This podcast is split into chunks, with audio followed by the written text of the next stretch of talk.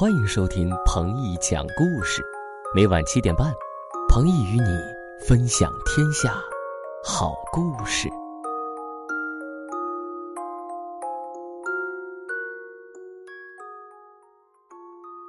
成语故事：七步之才。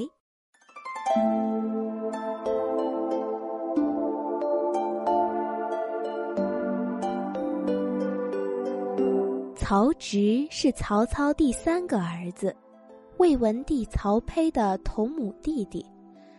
他从小受过良好的文学熏陶，有非凡的文学才华。曹操曾几次打算把他立为魏世子，继承自己的事业。曹操第二个儿子曹丕，一心想当魏世子。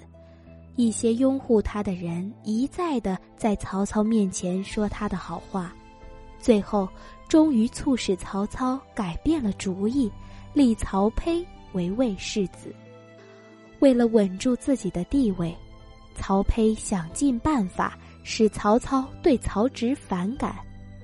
曹植生性随便，不注意遵守禁令，几次呀都遭到了曹操的处罚。从而没有机会使曹操改变对他的看法。汉献帝延康元年，曹操因病去世，曹丕继承丞相。就在这一年，曹丕废献帝，自立为帝，也就是魏文帝。曹丕称帝后，借口曹植在父丧期间礼仪不当，便把他拿下问罪。这罪很重，当时是要被处死的。在审问的时候，曹丕指责他仗着自己有才学，故意蔑视礼法。接着说：“父亲在世时常夸你的诗文，我一直怀疑有人为你代笔。今日限你七步成诗一首，若不成，休怪我问你死罪。”曹植点点头说：“请皇上赐题，就以兄弟为题，不许出现‘兄弟’二字。”曹植思想片刻，便迈开脚步，走一步，迎一句：“煮豆持作羹，漉菽以为汁。其在。”釜下燃，豆在釜中泣。本是同根生，相煎何太急？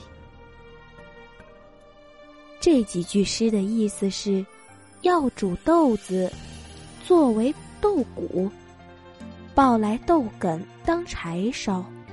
豆梗在锅下呼呼燃烧，豆子在锅里被煮得又哭又叫。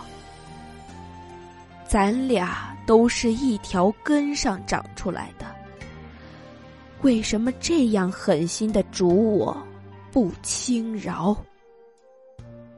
曹植饮完，正好走了七步，曹丕听了羞愧难当，免去了他的死罪。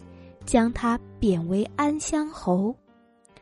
曹植七步成诗的事儿很快就传开了，人们也因此称他为七步之才。